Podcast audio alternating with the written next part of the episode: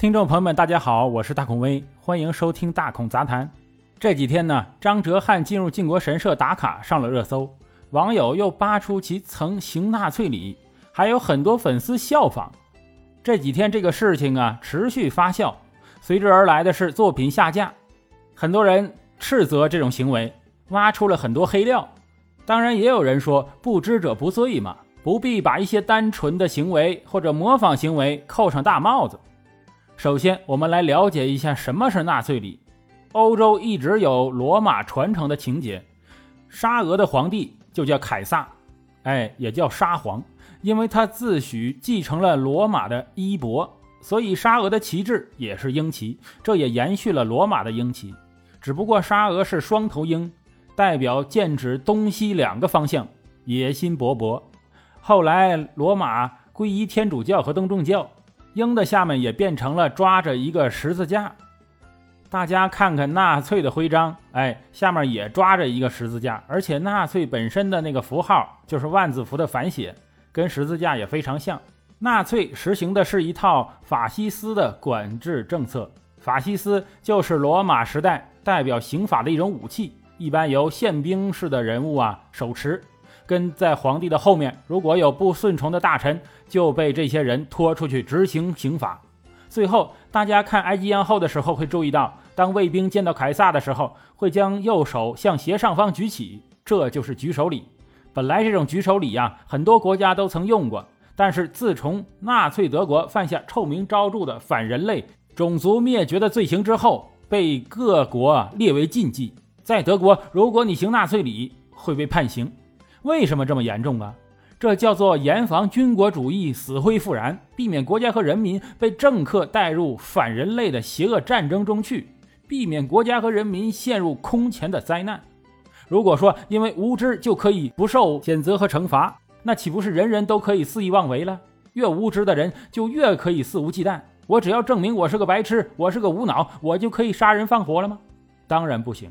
好了，这还是次要的。下面我给大家讲讲靖国神社里面到底都是些啥玩意儿？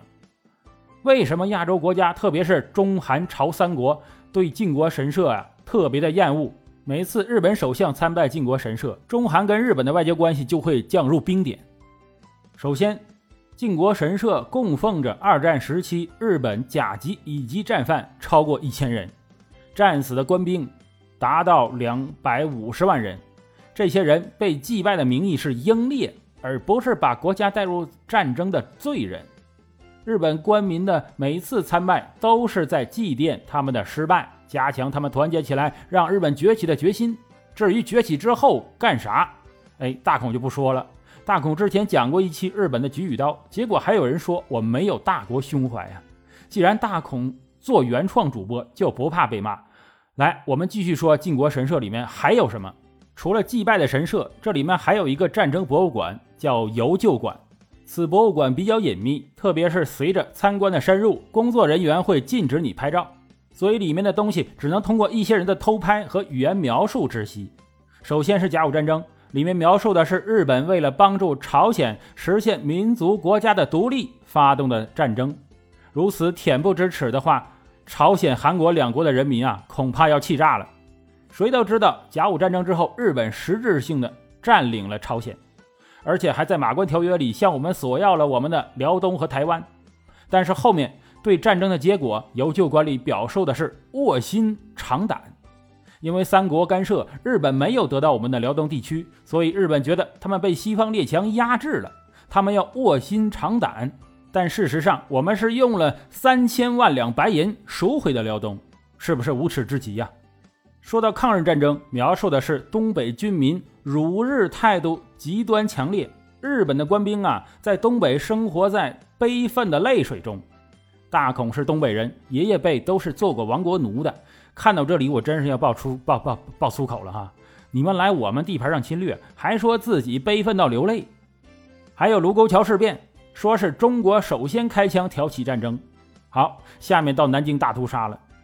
极其简略的概括为：中国军人伪装成平民，被他们发现了，然后严厉的揭发了三十万人呐，无差别屠杀，简直，哎，居然简单的概括为抓到伪装的军人，大孔的愤怒已经没话讲了。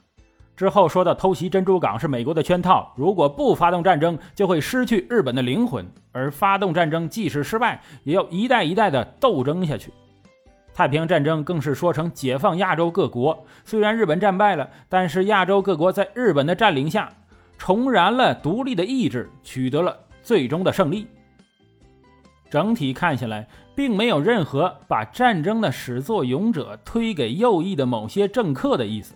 或者一些被煽动的无知军民，就是明明白白的吸收战争的失败的教训，树立再次崛起的意志和决心。他们整个国家从来没有觉得自己发动战争是有问题的，这也是日本一直以来的方针政策，或者说发展之道，甚至从来没有因为几乎灭国而改变。你们现在告诉我，参拜靖国神社还是不是一件无关紧要的事情？靖国神社存在的本身就是对亚洲国家那些被奴役过、被屠杀过的人民的一种轻蔑和嘲笑。有朋友劝大孔啊，说别说这个了，万一人家公关成功，粉丝来砸你的场子，骂的你抬不起头啊。我说无所谓了，如果大家都以无知做标榜，完全没有底线的话，那大孔做杂谈、聊冷知识、聊事情真相，那就真的没有意义了。好，这里是大孔杂谈，我是主播大孔威，咱们下期再见。